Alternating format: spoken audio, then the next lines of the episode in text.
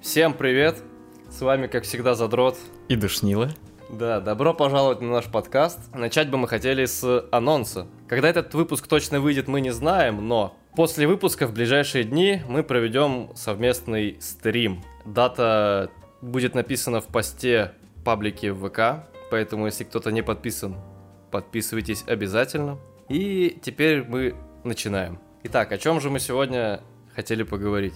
А, мы хотели поговорить про фильм «Одержимость», про ту тему, которую он раскрывает, очень животрепещущую, про творчество, движение к цели. Ну, достаточно широкая такая, я бы сказал, размытая тема. Я надеюсь, мы ее раскроем как бы с разных сторон. Ну и покроем как бы сам фильм, его, получается, детали, как, как его создавали. Ты сказал, что ты узнал про это. Я про это ничего не знаю, будет интересно послушать. Ты может, с этого начнешь? Как, как вообще, что? Да, пожалуй, начнем именно с этого. Если кто-то вдруг не смотрел его, обязательно посмотрите.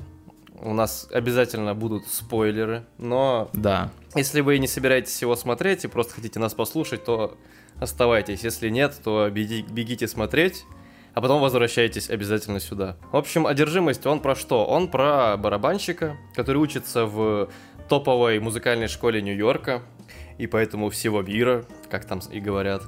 И его вдруг обнаруживает лучший дирижер этой лучшей школы Нью-Йорка, берет в свой ансамбль и начинает его там дрочить и вынуждать э, делать лучшее, на что он способен. То есть он... Фильм, в общем, просто про то, как из главного героя пытаются сделать новую звезду джаза. И на протяжении всего фильма Флетчер э, давит на главного героя психологически очень сильно, чтобы вывести его на максимальный уровень, как говорится, beyond the possibilities. Э, этот фильм интересен тем, кроме того, что он в принципе охуенный и классный, что он основан на реальной жизни режиссера. Ну, не полностью, но э, цитаты фильма не в моем темпе, и какие-то другие, к сожалению, их не помню, которыми Флетчер давит на героя, взяты напрямую из жизни. Это цитаты учителя по барабанам э, самого Шазела. Он тоже занимался барабанами в джазовом э, кружке в юности, но музыкантом он так и не стал. Он стал крутым режиссером, за что ему, конечно же, спасибо у фильма, это же первый полноценный фильм Шазела, у него не было денег на этот фильм. Изначально вообще он хотел снять La Land, а к одержимости у него просто был сценарий, и он решил сделать сначала его, потому что понимал, что на La Land ему денег не дадут, нужно много денег. И он искал, собственно, продюсеров, кто бы дал ему деньги на этот фильм, и в какой-то момент э, не помню, к сожалению, кто, но, короче говоря, его нашли. Ему предложили сначала снять короткометражку. Но он снял короткометражку с тем же самым э, Джеки Симмонсом э, и некоторыми другими актерами, которые по итогу играют в самом фильме. Но главного героя там играл другой человек. Короткометражку он снял, ее на какой-то фестиваль показали. Она людям очень понравилась, и после этого, собственно, э, Шазела нашли, дали бюджет, и он решил этот снять фильм. Что еще интересно, сюжет короткометражки — это сцена, в которой главный герой впервые попадает на урок к Флетчеру, и тот на него давит. То есть сначала ему говорит, что играй как сможешь, давай, мы тут все ждем тебя, а потом начинает на него орать, орать, что не в моем темпе и все такое. Ну, те, кто смотрел, знают. Собственно, короткометражка была снята в светлом просторном помещении. И атмосфера была совершенно не такая, как в фильме, чисто из-за визуального наполнения. Но при этом все строчки диалогов э, и движения камеры чаще всего были те же самыми, что и в фильме. И Шазел потом говорил о том, что он очень благодарен тому, что его сначала попросили снять короткометражку, а только потом выделили деньги на полноценный фильм, потому что благодаря короткометражке он понял, как должен этот фильм выглядеть. Какая должна быть цветовая гамма и все такое, потому что потом в самом фильме мы увидим, что там очень э, такая тяжелая, приглушенная цветовая гамма, а само помещение, в, которых, э, в котором они репетируют, оно очень темное, закрытое, без окон, и по словам самого режиссера, оно должно немного напоминать ад. И, собственно, Шазел снимал э, ну, не просто музыкальный фильм, а музыкальный триллер. Э, собственно, про создание фильма это все, что я могу сказать. Угу. Слушай, очень интересно, я вообще ничего из этого не знал, но, блин, Для меня э, таким открытием стало то, что это история частично про самого режиссера, это вообще интересно. Я на самом деле про этот фильм именно смотрел только обзор э, одного музыканта, который как бы разбирал все это, ну, с точки зрения музыкальной теории, что насколько это, вернее, ну, вообще вот как, как это в реальных ансамблях выглядит, насколько это все, ну, похоже на действительно вот работу музыкантов и так далее. Ну и, в общем-то, Вкратце вывод, все там норм, с небольшими как бы такими архаичностями, но нормально. В общем, да, то есть, как, как бы сказать, э, с документальной точки зрения фильм, в принципе, нормально он выглядит, вот. Что я могу сказать про свои впечатления, как, как мы до этого уже говорили с тобой, я смотрел фильм несколько раз, в дубляже, в оригинале. Фильм мне очень нравится, один из моих прям любимых из всех фильмов. И он мне вызвал много эмоций, но вот я пока не могу собрать свои мысли в кучу. Ты, ты что можешь про него сказать от себя? На самом деле, мне кажется, это довольно спорный фильм, и я тоже э, размышляю до сих пор о нем. Я его впервые посмотрел буквально на прошлой неделе, он меня ну, достаточно впечатлил. Я тоже никак не могу прийти к единому консенсусу, и поэтому, собственно, и хочу это все обсудить. О чем, собственно, фильм... Главная тема фильма в чем? В том, э, насколько оправдано такое рвение к цели, насколько желание стать лучшим, стать э, топовым э, музыкантом стоит того, так сказать, потому что в процессе фильма герой теряет возможные отношения, которые у него начали зарождаться. Он ссорится с родственниками. Он наносит э, урон по своему ментальному здоровью и по физическому здоровью. Он натурально попадает в аварию, в которой он мог бы умереть. И в этом состоянии потом идет пытаться играть на концерте, а потом срывается на нем, пытаясь э, убить э, Флетчера. И нам в самом же фильме рассказывают про то, что в этом ансамбле раньше играл не помню, кто, не суть важно, ну, в смысле, инструмент. В общем, человек играл в ансамбле этого же Флетчера, и спустя несколько лет после этого он покончил жизнь самоубийством, потому что вот эти все флетчеровские издевательства настолько его ввели в депрессию, в панику и оставили нервное расстройство, что он потом этого не выдержал. Хоть при этом он и тоже стал отличным музыкантом.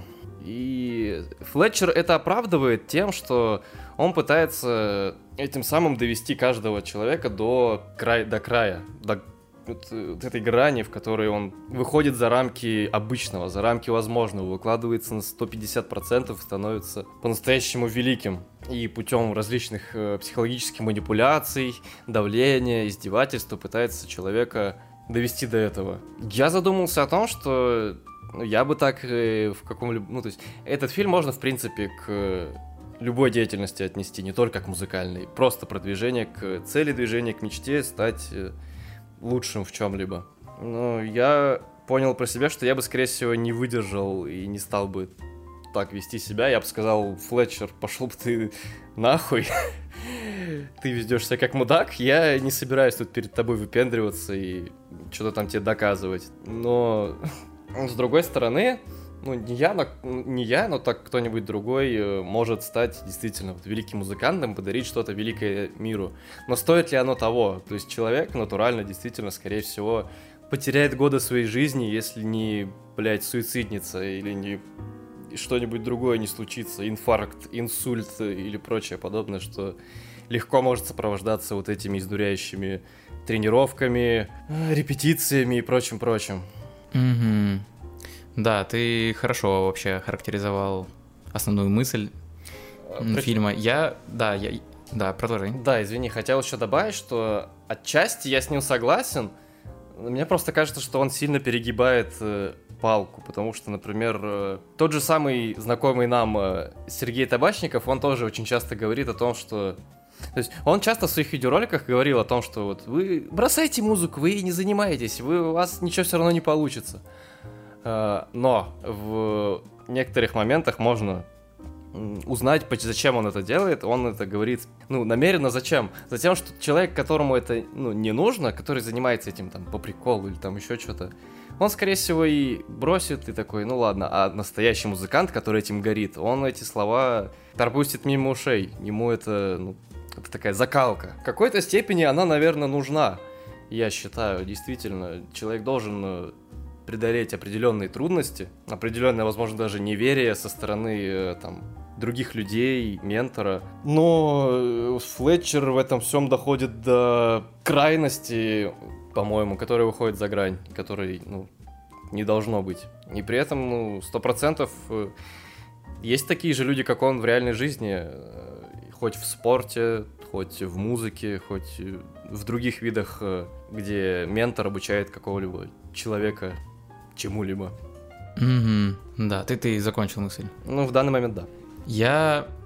Ну вот, да, на самом деле я понял, что фильм, эм, пускай он и спорный, да, в том плане, что как бы насколько это оправдано эм, или нет, мы не знаем наверняка, но это помогает каждому человеку, который смотрит, ну, вдумчиво как бы, и ставит себя вот э, на место главного героя. Это помогает посмотреть, ну, понять где вот лично каждого человека эта граница находится. То есть ты для себя понял, что вот ты не смог бы находиться вот в этом напряжении как главный герой, например, да, и ты э, можешь лучше понимать самого себя после просмотра и понять, э, до какой степени ты готов сам двигать вот эти вот свои ментальные физические границы, чтобы достигнуть своей цели, э, насколько это оправдано для тебя конкретно. И в этом плане, вот мне кажется, фильм очень, ну просто эпичный он хорошо снят, он хорошо сыгран, он хорошо сделан с точки зрения музыкальной. Его просто ну, приятно смотреть, даже если не вдумываться ну, вообще, что происходит и почему что происходит. Ну, приятно смотреть, это немножечко не совсем правильно звучит, потому что на протяжении половины фильма, ну, по крайней мере, я находился в диком напряжении. То есть, ну, фильм охуенный, да. Но я прям сидел, я потом обливался, думал, блядь, господи, какая жуть. Он же в какой-то момент ну... уже сейчас опять заорет. Но, типа, нет, фильм прекрасный, да, его охерительно смотреть, он держит в очень жестком напряжении, как мне кажется. Ну да, я, наверное, немного не то слово подобрал. То есть это для, для меня просто как бы искусство, оно определяется тем, эм, насколько эмоционально вот я на него реагирую. То есть если я получаю ту эмоцию, которую вкладывал автор, или которую, ну, то есть если автор вкладывал вообще какой-то эмоциональный вот отклик у того человека, который его, ну, получается, смотрит. Вот если этот отклик есть, то это искусство, и чем больше он, вот этот отклик, тем пизже это искусство. И в данном случае, ну, «Одержимость» — это просто охуенный фильм, на мой взгляд, потому что он действительно вызывает бурю эмоций, и у некоторых людей еще бурю мыслей, и и после этого еще какое-то время ты ошарашенный ходишь и думаешь вообще, что это такая за жизнь. То есть это как бы окунает прям в эту атмосферу очень, очень глубоко. Мне это вот сильно нравится. Я не буду вдаваться в подробности, насколько это релевантно в моей жизни, но я над этим думал уже и до этого. Ну, вот, допустим, я когда-то занимался сноубордом около профессионально, и в какой-то момент я понял, что на самом деле вот все эти, ну, великие спортсмены, да, это вот по сути то пушечное мясо, которое выжило э, в течение тренировок, потому что эти люди, они в прямом смысле, ну, гробят свой организм, чтобы вот этого лимита достигнуть. И кому-то везет больше, кому-то везет меньше. Вот вся, вся история, кто становится успешным, а кто остается в больнице там с разбитыми э, костями, коленями и так далее. И это вот, если абстрагироваться от музыки, это действительно очень очень жизненный, очень важный для просмотра, на мой взгляд, фильм для любого человека, который э, в сознательном возрасте его будет смотреть. Это таких, таких действительно очень мало. Я, я даже не, не припомню ни одного. Ну да, согласен, но он, э, мне кажется, его важно посмотреть э, как таком окончании своей юности, лет там 16-17, чтобы подумать, а есть ли у меня вообще дело, за которое я бы хотел подумать, постараться там поработать. И в более старшем возрасте, чтобы ты подумал, а что ты делаешь вообще, а делаешь ли ты что-то, есть ли в твоей жизни хоть что-то, ну, настолько для тебя важное, или может быть нету, или может стоит начать искать, или может быть ты поймешь, что ты сейчас занимаешься, ну не совсем тем, что нужно. Если он действительно, мне кажется, любому человеку разумному даст пищу для размышлений. Ну вот да, я, я полностью согласен. На самом деле, я не так давно размышлял о том, как ну вот, о ментальности людей, которые, э, ну вот, короче, я был в парке революции, и там я смотрел на, соответственно, памятники людей, которые умерли за большевизм, и я думал, есть ли в моей жизни что-то, вот, за что я мог бы умереть. Ну, то есть, мне этот, эта мысль вообще засела как бы в голову, я подумал, есть ли что-то настолько ценное, за что я готов как бы положить самое ценное, что есть у меня, мою жизнь. И, ну, а, а вопрос до сих пор открытый, у меня ответа на него нет, но это сильно помогло открыть глаза на то, что действительно важно. Вот, если говорить про какое-то личное отношение вот по вопросу фильма, то я отказался, получается, от, от таких сильных э, ментальных и физических трат во имя какого-то своего любимого дела. То есть я все еще верю, что нужно стараться на какой-то максимум, но вот моя граница тоже лежит ну, ниже, чем у главного героя фильма. Я не готов отдавать так много сил, времени, так много, так многим жертвовать, чтобы достичь вот каких-то таких высот. То есть я не уверен, что это какая-то необходимость, скажем так. То есть мне это кажется неоправданным. Но я при этом верю, что каждый человек, ну, не то чтобы обязан, знаешь, но это как бы, как сказать, жизненная цель, наверное, каждый, каждого человека а, постараться понять, для чего он здесь или она, и постараться вот этого достичь всеми возможными силами, при этом не, ну скажем так, не расхлестать свое э, всеобщее здоровье по пути. Да, да, да. Да, у фильма еще, кстати, очень интересная манера повествования, которая помогает показать состояние героя и насколько он окунается в это безумие и сумасшествие и начинает э, натурально разрушать сам себя, пытаясь достичь своей цели. И в начале фильма у нас, ну, такой герой, ну, почти пустышка, просто потому что вот мы не знаем, кто это, что это. Вот он сидит, играет за барабанами. Потом нам начинают показывать и рассказывать про его окружающий мир, что его окружает его отец, который, к сожалению, бездарность, он пытался стать э, писателем, у него не получилось, но он довольно хороший учитель. Он начинает встречаться с девочкой, которая вообще не понимает, не знает, чего она хочет от жизни. И он на них смотрит э, как на ну, посредственность, он э, их, ну, не то, что не уважает, но в каком-то смысле смотрит на них э, с высока. То есть у него появляется... Типа снобизма? Ну, что-то вроде того, да, не совсем правильное слово, но не так важно. И потом, занимаясь своим делом, он натурально э, разрушает себя, он играет до крови, разбивает свои руки, он там в ужасе весь потный сидит за ударной установкой, Апогеем этого всего становится, собственно, авария, про которую я говорил, после которой он не пытается там э, понять, что с ним, дождаться врача, а он бежит, и, чтобы отыграть концерт, который у него, конечно же, не удается. Но это помогает... И после этого его отстраняют от ансамбля и выгоняют, и это помогает герою восстановиться, помогает ему понять, э, что же он делал не так. И в конце концов, в финале фильма главный герой начинает э, играть... Он, он ведь начинает играть не для Флетчера, как он играл весь фильм, а он начинает играть э, для самого себя. И именно благодаря этому э, он играет настолько охренительно, мощно и четко. Главный герой на какой-то момент оказывается на самом дне, потому что Флетчер его подставляет. Но вместо того, чтобы бросить, он нах... ну, бросить это все, уйти, он находит в себе силы, берет ситуацию под контроль понимает, зачем он вообще это делает, и начинает действительно играть для себя. И тем самым он э, переигрывает Флетчера, он э, достигает своей цели, он, скорее всего, играет э, лучший концерт в своей жизни, он действительно становится новым великим музыкантом, и это очень э, прекрасно завершает фильм. Но при этом можно заметить, что в самом, послед... ну, в самом конце, когда он уже сидит, в его глазах действительно можно увидеть боль и усталость. То есть он все равно спорно все равно, насколько вот все равно это все того стоило. Чувак все равно ну, много физически и морально вложил в это дело и многое потерял. Ты вот на интересную мысль меня натолкнул. Я тоже припомнил этот момент до того, получается, как он сыграл свой последний концерт, то есть вот этот вот период эм, восстановления после того, как его выкинули из школы. Я сейчас подумал, что мы как бы смотрим глазами героя на вот эту обыденную жизнь после того, как он увидел как бы чуть ли не вершину, знаешь, ну, Эвереста, до которого он почти добрался.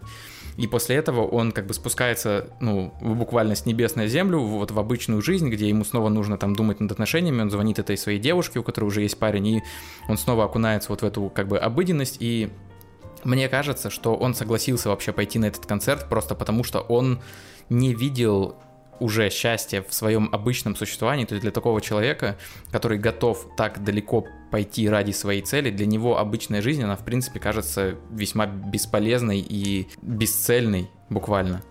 И счастья в такой жизни для него ну, практически нет, на мой взгляд. То есть это то, что я уловил из э, вот этого окончания фильма. То есть мне кажется, что он в конце, вот после этого концерта был в экстазе. То есть это был его самый важный момент его жизни, ради которого все это и стоило. То есть я мне кажется, что главный герой э, скорее склоняется в сторону того, что это стоило того. Вот, и, и интересно, что у нас с тобой, ну, вот так разошлись как бы мнения на этот счет. Но я вот сейчас понял, что мне кажется, что такие люди, которые действительно готовы ради этого так э, стараться и трудиться и такие жертвы приносить, для них обычная жизнь, она в принципе кажется весьма пустой. Вот и все. Да, ну вот мне, собственно, после этого фильма стало немножко грустно. То, что мне кажется, ну... Почему? ну, то, что нет у меня так чего-то, ради чего, что я мог бы такого совершить, и что ради чего я мог бы настолько стараться. Но на самом деле это как бы, конечно же, нормально жить обычной нормальной жизнью. Главное принять в какой-то момент, что ты обычный человек, который может просто что-то я хуйню уже несу. Не, мне кажется, что это очень-очень-очень важная мысль, именно то, как, кстати, ну, мне кажется, что много кто после просмотра фильма может словить вот такой, знаешь, около депресняк, что а чем я вообще занимаюсь, почему я не этот герой, то есть почему я не этот главный герой, мне кажется, такой вопрос у многих может возникнуть, и вообще стоит ли моя, ну, текущая жизнь чего-либо, если я не стараюсь на свой абсолютный максимум. Да, но, но ведь при этом 99% людей, они ну, собственно, они обычные. То есть вот главный герой, грубо говоря, он относится к вот этому одному проценту вот великих людей, которые вот становятся вот этими великими музыкантами, спортсменами, актерами и так далее и тому подобное. И что самое еще, кстати, интересное, что Шазел-то, несмотря на то, что он э, великий режиссер, ну не великий, но очень хороший режиссер, великий это может быть в будущем, э, он все равно чувствует себя несостоявшимся музыкантом, а не крутым режиссером. Хм. И вот для него самого это до сих пор осталось травмой. Неисполненная мечта. Он об этом говорил? Насколько я помню, да. Ну, как минимум еще, учитывая, что он два фильма на эту тему снял. Вау. Слушай, удивительно такое слышать, что, да, ну, представляешь, человек достиг вот таких высот, ну, как бы его фильм «Одержимость» там и «La La Land», они в топ-50, по-моему, IMDb сейчас находятся, и, то есть он поистине уже вошел в историю, в, в кинематографе. Да, он снял три полноценных фильма, и все три фильма охуительные. Да, и после этого все равно у него есть какие-то, ну, знаешь, сожаления о том, что он не достиг каких-то высот вот в том, хотя у него уже, ну, в кавычках, да, жизнь сложилась, он уже как бы успешный, великий и так далее, все равно человек э, чувствует какое-то сожаление. Это, это для меня вот прям странно слышать. А это неудивительно, я еще знаю абсолютно на сто процентов, что Александр Пушной примерно то же самое. Мы же все его знаем, как телеведущего, КВНщика, он был там юмористом. Но при этом он до сих пор живет и жалеет, что он не русский Хэтфилд. Он мечтает заниматься, чтобы его знали за музыку. А все его знают как телеведущего, там, радио и все такое. Хороший и известный человек, который занимается клевым делом и подарил куче людей кучу положительных эмоций, привнес в этот мир что-то хорошее, действительно. А все равно сожалеет, все равно чувствует, что не сделал то, чего именно он сам хотел. Да, это, это, пожалуй, знаешь, такая Сейчас мы выходим за рамки э, фильма и его и идеологии, скажем так, и уже ну, приносим сюда новый элемент. Это может ли человек, ну вот, который делает что-то на, ну, в целом в своей жизни, что-то полезное, да, и важное, свыкнуться с тем, что его изначальная мечта может быть неосуществима, несмотря на, ну, на всю пользу и радость, которую он приносит в мир. То есть готов ли человек поступиться, скажем так, со своей изначальной мечтой в угоду тому, что у него уже получается. Понимаешь, то есть у, у человека может быть какая-то важная мечта. Ну, то есть я такое часто в реальной жизни встречал. У меня в семье такое происходило. Не буду даваться в подробности. А, люди, которые как бы всю свою жизнь тухли после того, как у них не осуществлялись мечты, которые они себе загадывали в каком-то там подростковом возрасте. И после этого они не могли восстановиться всю жизнь и не могли как бы ни к чему другому, скажем так, прицепиться и с чем-то себя вот ну, как это сказать, связать, свою жизнь связать, и просто, просто тухли, вот, и это, это очень, на мой взгляд, важный, ну, такой важный и открытый вопрос, на который вот каждому из нас придется отвечать, но я так понимаю, что не сейчас, мы сейчас достаточно молоды, и, по сути, в начале своего пути, лет там условно через 10-15 мы, возможно, дойдем ну, до каких-то вещей великих, ну, Надеюсь, надеюсь, мы дойдем. Но, возможно, они будут... Хотелось бы верить. Да, возможно, это будут не те вещи, которые мы загадываем сейчас. Просто вот э, сможем ли мы с этим свыкнуться? Это вот э, история самого режиссера меня вот на такую мысль наталкивает. Да, именно так. Э, тоже очень сложный и важный вопрос, который в данный момент абсолютно открыт, и можем лишь пытаться к этому готовиться. Ну да, да. Я, я, наверное, вот иссяк. Мой поток мыслей, все. Я закончил. Да, да, собственно, да. Мне кажется, мы все обсудили. Насколько можем, все обсудили на эту тему и на тему самого фильма. Поэтому всем спасибо кто слушал этот подкаст. Еще раз напоминаю, что вскоре после выхода выпуска будет стрим, анонс в паблике в ВК, обязательно следите. Также подписывайтесь на наш канал на Ютубе, на наш э, ВК-паблик, а также мы есть на Яндекс подкасте. Всем спасибо за прослушивание. До свидания.